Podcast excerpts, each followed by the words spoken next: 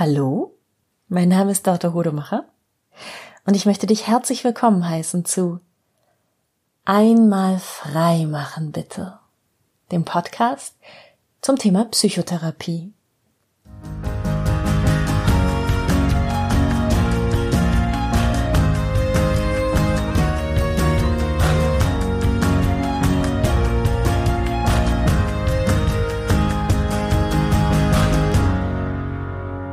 Zu Beginn dieses Podcasts hatte ich dir was versprochen. Und zwar, dass es hier keine Fachbegriffe geben wird. Ja, und heute sage ich mal, was kümmert mich mein Geschwätz von gestern? Das äh, hat schon Konrad Adenauer so gesagt und dann finde ich, kann das so verkehrt nicht sein. Dann darf ich das auch. Ähm, wir haben ja alle ein sehr, sehr krasses Jahr hinter uns und ich habe überlegt, was ich dir mitgeben möchte, dass ähm, das dich weiterbringt ähm, zu diesem Jahreswechsel. Und wenn ich, ich habe mich gefragt, was hätte ich beim letzten Jahreswechsel dir mitgegeben, wenn ich schon einen Podcast äh, gehabt hätte. Und ich glaube, ich hätte eine Folge gemacht äh, zu guten Vorsätzen. Ähm, warum manche gute Vorsätze funktionieren und andere nicht. Und ich hätte versucht dir zu erklären, was ein schlechter guter Vorsatz ist und wie man einen guten guten Vorsatz fasst. Und dann hättest du hoffentlich ganz viele, ganz, ganz tolle, gute Vorsätze gefasst, die leicht umzusetzen sind, in der Hoffnung, dass du das in 2020 alles schaffst.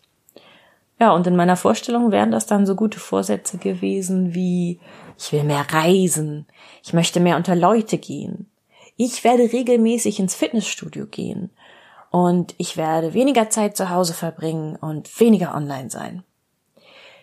Ja, Gut, dass wir das nicht gemacht haben, weil das hätte dir in der Pandemie ja alles nichts gebracht. Gute Vorsätze sind, sind ein schönes Thema und das werde ich vielleicht auch irgendwann mal machen, aber ähm, ja, diesmal habe ich, habe ich mir überlegt, was, was hätte ich dir gerne mitgegeben am Anfang von 2020, was dich wirklich weitergebracht hätte. Und ich habe was gefunden. und es tut mir leid, aber für das, was ich dir ähm, mitgeben möchte, gibt es kein einfaches Wort. Genau, du hast es vielleicht in der Überschrift der Folge schon gesehen, es geht um Ambiguitätstoleranz. Und ich weiß, das Wort hört sich wahnsinnig schwierig an. Es ist schon schwierig genug, es auszusprechen, aber wir üben das jetzt mal kurz zusammen ein paar Mal.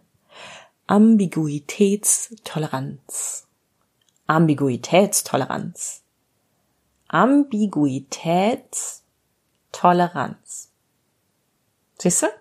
Es geht, ne? Und du musstest es nur aussprechen. Ich habe diese Folge vorgeskriptet und ich musste das ein paar Mal tippen. Ja, das ist nicht leichter, als es auszusprechen. Ähm, aber ich sag mal gern geschehen. Für dich, für dich jederzeit. Aber genauso schwierig wie dieses Wort Ambiguitätstoleranz äh, zu schreiben und auszusprechen und auch sich zu merken ist, genauso wichtig und wertvoll ist das Konzept, was dahinter steckt. Und deshalb, ja, breche ich heute mal mein Versprechen und erkläre dir, was Ambiguitätstoleranz ist. Ambiguitätstoleranz ist die Fähigkeit, Ungewissheit auszuhalten. Wir Menschen, wir haben es ja ganz gerne eindeutig. So, ist das schwarz? Ist das weiß? Ist, ist das gut oder ist das schlecht? Ähm, wie mache ich es richtig und wie ist es falsch? Aber die Welt da draußen funktioniert ja so nicht. Ähm, ganz, ganz wenig Dinge sind jemals eindeutig und äh, der Mensch ist auch, soweit wir wissen, das einzige Lebewesen, das überhaupt ein, ein Bedürfnis nach Eindeutigkeit hat und das auch die Fähigkeit hat im Geiste, ähm, nach gut und schlecht zu unterscheiden. Ähm, Ambiguitätstoleranz. Ich gebe dir mal ein paar Beispiele dafür, ähm, wie das aussehen kann. Situationen, die dich damit konfrontieren. Und dann kriegst du hoffentlich auch schon ein Gefühl für dieses, äh, was dann da in dir passiert. Also Ambiguitätstoleranz erlebst du. Zum Beispiel, wenn dich eine fremde Person anruft und ähm, du hast den Namen nicht so ganz verstanden und du kannst anhand der Stimme nicht klar erkennen, ob das jetzt ähm, eine männliche oder eine weibliche Person ist, die dich angerufen hat. Und du weißt auch nicht so richtig in der Folge, wie, wie du die Person ansprechen sollst. Ambiguitätstoleranz erlebst du auch, ähm, wenn du dich freust, weil am Morgen die Vögel zwitschern und ein, ein laues Frühlingslüftchen zum Fenster reinkommt und im Radio läuft White Christmas und es ist eigentlich Ende Dezember. Ambiguitätstoleranz erlebst du, wenn neue Nachbarn einziehen und du kannst noch nicht so richtig einschätzen, ob ihr vielleicht gute Freunde werdet und mal eine Grillparty zusammen haben werdet oder ob sie laut, lärmig, rücksichtslos und unverschämt sein werden, ob ihr euch über die Mülltonne streitet oder über die Grillpartys, die sie alleine nebenan veranstalten. Ähm, Ambiguitätstoleranz heißt, du bist mit einer Situation konfrontiert, in der es zwei, zwei Möglichkeiten gibt und beide passen überhaupt nicht zusammen. Es kann nur das eine geben. So, du hast das Gefühl, eins davon muss richtig sein aber leider, leider ist das andere deshalb nicht weniger wahr. Entweder weil du noch nicht alle Informationen hast oder weil es einfach keine, keine klare Lösung, keine klare Wertung gibt. Wenn du jetzt mit sowas konfrontiert wirst, mit so einer Situation, die du nicht oder noch nicht einordnen kannst, dann kann das sehr, sehr starke Gefühle in dir auslösen. Hast du vielleicht gerade schon gespürt. Ich gebe dir aber noch mal ein anderes Beispiel. Hm, Du lernst jemanden kennen, du kennst diesen Menschen eigentlich noch gar nicht, du weißt noch gar nicht, wer er ist und was er für Werte hat, und trotzdem hast du schon Schmetterlinge im Bauch. So, da ist was. Und du hast diese zwei sehr widerstrebenden Bedürfnisse in dir, die du wahrnimmst. Du hast das Bedürfnis, diesen Menschen näher zu kommen, aber du hast gleichzeitig das Bedürfnis, dich zu schützen und nicht zu früh und zu schnell zu vertrauen. Und wenn du mit dieser Person zusammenkommst, dann gibt es nach einer Zeit auch noch zwei widerstrebende Bedürfnisse, die du hoffentlich wahrnimmst. Du möchtest ganz, ganz viel über den anderen erfahren und gleichzeitig hast du Angst davor, etwas über diesen Menschen zu erfahren, was das schöne Bild, das du hast und die Gefühle, die positiven Gefühle, die du für diesen Menschen schon hast, vielleicht kaputt macht. Ähm, und das geht natürlich in beide Richtungen. Also du möchtest auch ähm, dich zeigen, so wie du bist, ohne Geheimnisse, damit der andere dich, dich vollständig sehen und lieben kann. Ähm, du möchtest aber auch nicht die Erfahrung machen, abgelehnt zu werden von jemandem, der dir schon ganz schön wichtig ist. Das heißt, in der Beziehung hast du häufig diese Ambiguitätstoleranz und da biegen äh, viele, Fa äh, viele Paare auch irgendwann in, in die Komfortzone ab. Ähm, diese Ambiguität von ich will mich zeigen, ich will dich nah kennenlernen und ähm, ich will auch gleichzeitig nicht verletzt werden. Und ähm, dann kann es sein, dass du dich nicht ganz zeigst und Geheimnisse für dich bewahrst. Es kann aber auch sein, dass du äh, einen blinden Fleck drüber legst über Dinge, die du beim anderen eigentlich schon gesehen hast und eigentlich über ihn weißt, aber eigentlich lieber nicht weil du sie nicht aushalten kannst, machst du sie weg. Nö, nö, das ist gar nicht da. Mm, mm, mm. Ja, ähm, Ambiguitätstoleranz ist also, du merkst, auch eine wichtige Grundlage für die Fähigkeit, tiefe und dauerhafte Bindungen einzugehen. Wirklich dauerhaft lieben und zusammen sein kannst du nur mit jemandem, bei dem du ganz genau weißt, was du an diesem Menschen nicht so gerne magst und wo du auch weißt, ähm, du musst deshalb keine Entscheidung treffen. Du hältst das aus, dass dieser Mensch dich herausfordert, dass er dich manchmal um den letzten Nerv bringt, aber ähm, dass dein Bedürfnis, dein Leben mit diesem Menschen zu teilen, höher ist als, als deine Ablehnung von diesen hoffentlich eher kleinen Kleinigkeiten. Ambiguitätstoleranz hat natürlich ein Gegenteil und das ist Ambiguitätsintoleranz. Das ist, wenn du nicht aushältst, dass etwas uneindeutig ist und das kann richtig gefährlich sein. Wenn du das nämlich nicht aushältst, dass du eine Situation nicht einschätzen kannst oder sie noch nicht einschätzen kannst, ähm, dann kann das sehr, sehr starke, sehr unangenehme Gefühle in dir auslösen. Ähm, es kann dir ganz viel Angst machen und es kann dich sehr aggressiv machen, nicht zu wissen, woran du bist.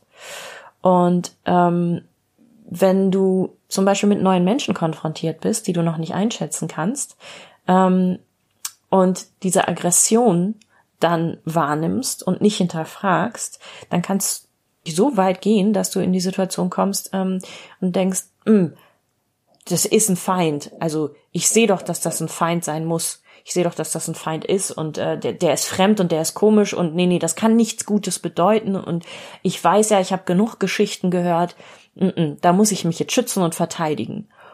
Und ja, schlimmstenfalls kommst du so sehr rein in den Gedanken, dich verteidigen zu müssen, dass du in einen Gegenangriff gehst, bevor du überhaupt angegriffen wurdest. Und das ist, ähm, glaube ich, ganz, ganz häufig so, dass Aggressionen damit beginnen, dass wir denken, wir müssen uns verteidigen.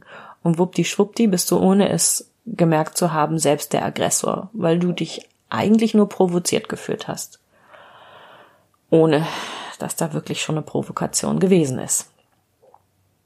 Mm, Ambiguität erlebst du auch, ähm, wenn du dich und deine Mitmenschen vor einem Virus schützen möchtest und du aber jeden Tag neue Informationen darüber erhältst, wie gefährlich dieses Virus ist oder wie nicht, ähm, wie ansteckend oder wie nicht ansteckend es sein könnte, ähm, was du tun kannst, um dich zu schützen und um andere zu schützen, was du nicht tun kannst, weil du zum Beispiel doch zur Arbeit gehen musst oder deine Kinder doch in die Schule schicken musst.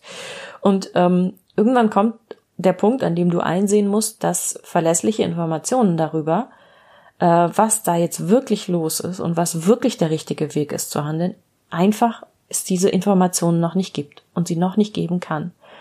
Weil alle Menschen, Wissenschaftler und Politiker, von denen wir uns sonst so viel Klarheit und Sicherheit erhoffen und es auch gewohnt sind, dass die unheimlich klar und sicher auftreten, das plötzlich nicht mehr liefern können. Und ja, manche von denen haben den Schneid es zuzugeben, dass sie keine eindeutigen Antworten haben, die mit der hohen Ambiguitätstoleranz, und andere von denen haben den Mumm eben nicht und versuchen klarer und sicherer aufzutreten, als es die Situation eigentlich erlaubt. Wenn du das nicht aushältst, diese beängstigende Wahrheit, dass wir alle mit etwas konfrontiert sind, was völlig neu ist und was wir jetzt noch nicht einschätzen können und was eben nicht so eindeutig ist, während man es erlebt, wie es hinterher in Geschichtsbüchern oder in, in Artikeln über, weiß ich nicht, die letzte Wirtschaftskrise zum Beispiel dargestellt wird. Wenn du das nicht aushältst, dann brauchst du Erleichterung, dann brauchst du ein Druckventil. Und ein, ein gutes Druckventil ist immer einen Schuldigen zu suchen. Jemanden, der das verbockt hat. Irgendjemand muss doch was falsch gemacht haben. Sonst wären wir ja alle nicht in dieser Lage. Und dann wirst du anfällig Verschwörung, für Verschwörungstheorien und ähm, für diese aggressiven Aufwiegler, die einfach Bock darauf haben, dass wir ein bisschen Remi-Demi mal Land, im Land haben und ähm, die Lust haben, Demonstrationen zu organisieren, die gerne mal ausarten dürfen und dann vielleicht auch noch, ja, richtig aggressiv äh, loszulegen. Und da haben wir ja alle so ein paar Folgen gesehen dieses Jahr. Und das ist ein Grund, warum ich dir und uns allen mehr Ambiguitätstoleranz wünsche. Dass wir diese, äh, diese Übersprungshandlung, dieses, ähm, ich mache es mir leicht, indem ich, indem ich jemanden beschuldige und nehme mich aus der Verantwortung, weil ich kann ja gar nichts tun, ähm, weil die da oben sind ja schuld, ähm, dass wir das alle mal, ja, aushalten lernen. Zum Glück ist es nämlich so, und das übersehen wir ganz, ganz häufig im Alltag, wenn wir schnell auf ein Problem reagieren wollen. Die meisten Situationen, mit denen wir heute konfrontiert werden, die uns Schwierigkeiten bereiten, erfordern gar nicht, dass wir sofort handeln und eine Entscheidung treffen. Also sowas wie ein Säbelzahntigerangriff haben wir ja nur noch ganz selten in unserem Leben, sondern in den allermeisten ähm, Konflikten und Herausforderungen, die wir in unserem sehr, sehr zivilisierten und sehr, sehr sicheren und sehr, sehr beschützten Leben hier in der ersten Welt haben, in den allermeisten Situationen ist es von Vorteil, abzuwarten und keine schnelle Entscheidung zu treffen. Ähm, deshalb ist es eben so, so wichtig, eine gute Ambiguitätstoleranz zu entwickeln. Ähm, denn je länger du diese Uneindeutigkeit aushältst umso wahrscheinlicher ist es, dass die, dass die eigentliche Entscheidung dir, dir zufliegt und du merkst, aha, jetzt bin ich bereit, eine Entscheidung zu treffen oder, und das ist in ganz, ganz vielen ähm, Bereichen, wo uns Sorgen nachts den Schlaf rauben, der Fall, dass du merkst, nee, ich muss gar keine Entscheidung treffen. Nein. Es gibt nichts zu entscheiden. Das Problem wird sich von selbst erledigen oder es ist nicht mein Thema, es ist nicht mein Verantwortungsbereich. Ja, unsere Welt ist nämlich tatsächlich voller unauflösbarer Gegensätze und bei den allermeisten haben wir selbst es gar nicht oder nur sehr begrenzt in der Hand, sie aufzulösen. Wir haben Angst vor Wirtschaftsflüchtlingen aus dem Süden. Wir würden aber selbst eigentlich ganz gerne mal in die USA oder in die Schweiz oder nach Norwegen auswandern. Wir möchten unserem Partner treu sein. Aber wir haben gleichzeitig das Gefühl, dass wir was ganz Wichtiges verpassen, wenn wir unsere sexuellen Fantasien nicht ausleben, bevor es dafür zu spät ist. Wir möchten die Umwelt schonen und unseren ökologischen Fußabdruck verringern, aber wir würden auch wahnsinnig gerne in einem neu gebauten Einfamilienhaus auf dem Land leben, ähm, auch wenn das dann vielleicht so weit ab vom Schuss ist, dass wir zwei Pkw für die Familie brauchen. Und wenn du anerkennst, dass es nicht in deiner Macht steht, diese Gegensätze auszuräumen, dann ist das ganz, ganz wichtig für die Entwicklung deiner Ambiguitätstoleranz. Dann kultivierst du deine Fähigkeit, auszuhalten, was, wie ich glaube, den Keim der allermeisten aggressiven Konflikte in der Geschichte der Menschheit darstellt. Es ist nicht einfach. Es ist nicht eindeutig. Und für mich persönlich ist es so, seit ich das verstanden habe, dass ich das nicht auflösen kann und dass das zum menschlichen Leben dazugehört, freue ich mich ganz, ganz oft, wenn ich merke, dass ich zu einem Thema gar keine Meinung haben muss. Dass ich von einem Thema auch gar keine Ahnung haben muss, weil es für mich keine Entscheidung zu fällen gibt. Und das machen in vielen Situationen andere für mich, die es besser tun können und die sich leichter damit tun, große Verantwortung zu tragen. Ich bin sehr, sehr dankbar, dass ich keine Entscheidung darüber treffen musste, welche Restriktionen wir alle in diesem Land ähm, auferlegt bekommen.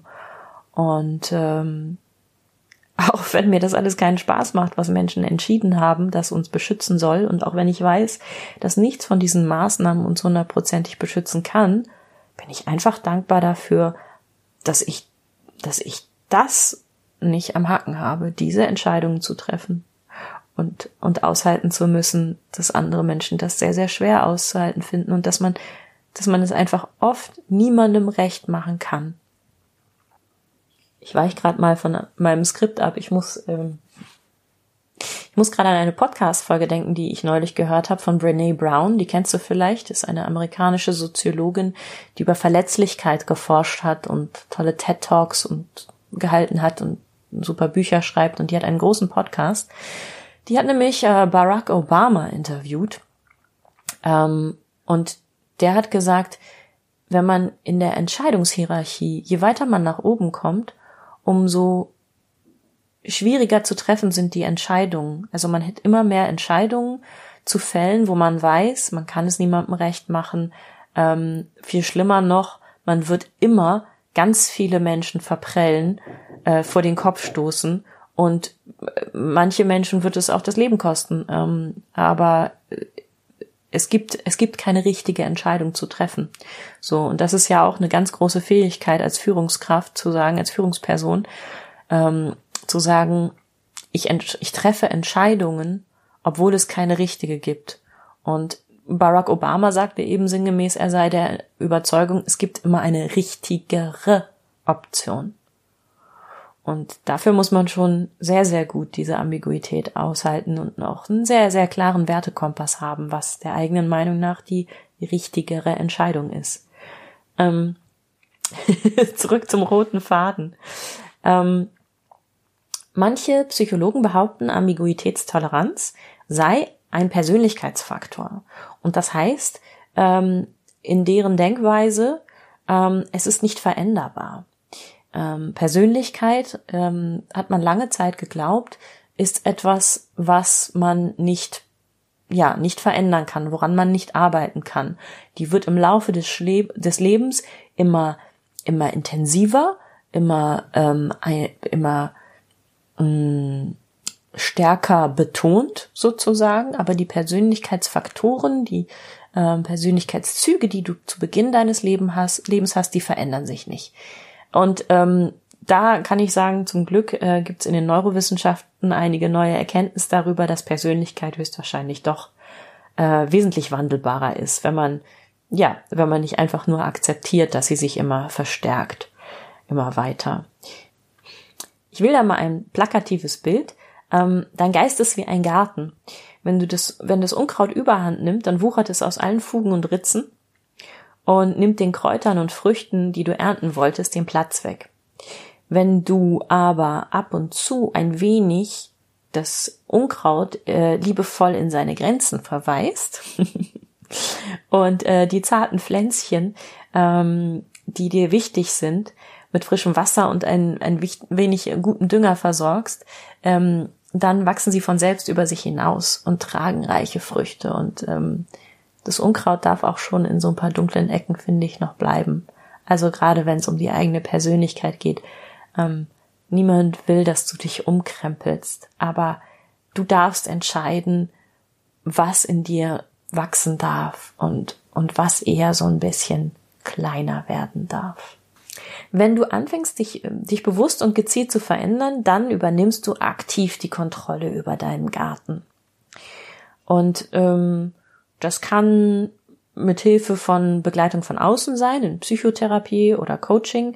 Das kann aber auch das ganz normale Wachsen und Reifen sein, äh, das die meisten Menschen ohne professionelle Begleitung erleben.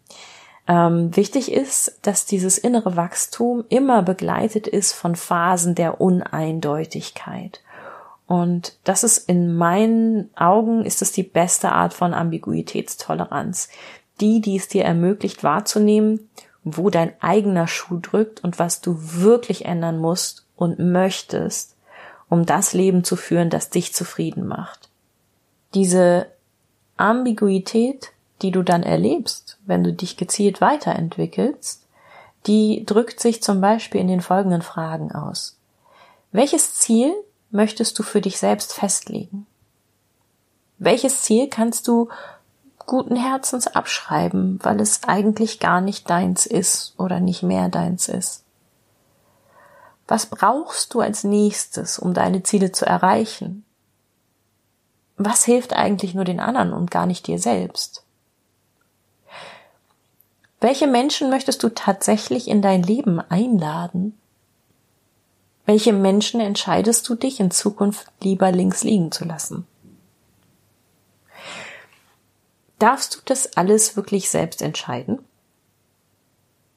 Oder solltest du vielleicht doch nochmal versuchen, das zu tun, was die anderen dir sagen, das richtig ist? Ist es jetzt tatsächlich schon so weit, deine eigenen Entscheidungen zu treffen? Oder machst du das vielleicht doch lieber erst nächstes Jahr? Und das alles sind extrem wichtige Fragen. Und auf keine dieser Fragen wirst du jemals eine eindeutige Antwort erhalten. Und du wirst auch in dir selbst wahrscheinlich sehr, sehr lange keine eindeutige Antwort finden, sondern oft erst hinterher merken, dass du dich entschieden hast, wie du dich entschieden hast und dass es richtig war. Aber mir ist ganz wichtig, dass du allein bestimmst, was für dich zählt. Und wenn du das nicht bewusst tust, dann tust du es immer noch unbewusst. So. Aber du wirst rückblickend immer feststellen, dass du dich entschieden hast.